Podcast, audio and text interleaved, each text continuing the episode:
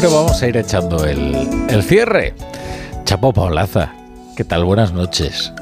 Buenas noches, Rafa La Torre, y feliz día de la radio. Eso, feliz día de la radio. Eh, llegamos a tiempo todavía de felicitarnos. Somos como, como esas rémoras, ¿no? Que, llega al final del día y dice, feliz cumpleaños, llego a tiempo. Bueno, eh, mañana nos damos los regalos, ¿vale? De acuerdo. a ver qué traes ahí anotado en el cuaderno. Pues hoy traigo las notas de este martes y 13, Ni te cases ni te embarques. Tragedia de Barbate, parte 3.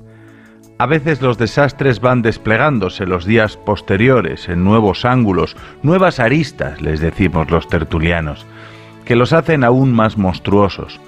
Igual todo fueron casualidades, como que arriaran las banderas a media hasta los cuarteles por Jacques Delors y no por los muertos de la Zodiac de Barbate, que es ya como el arca de Noé, pero al revés. No saquemos conclusiones precipitadas, pero en el Parlamento el PSC no ha tramitado una declaración de condena del asesinato de los guardias de Cádiz. Me estoy acordando de cuando en 2019 los CDR homenajearon a un volardo que había derribado una furgoneta de la UIP y le pusieron flores al volardo equivocado, por cierto. Es que son todos iguales. También leo muchas alusiones a la desarticulación del grupo de élite antinarcotráfico de la Guardia Civil del Estrecho, el Ocon Sur, y ahora solo hay unas lanchas como de remolcar chorizos hinchables en los que subes a los niños.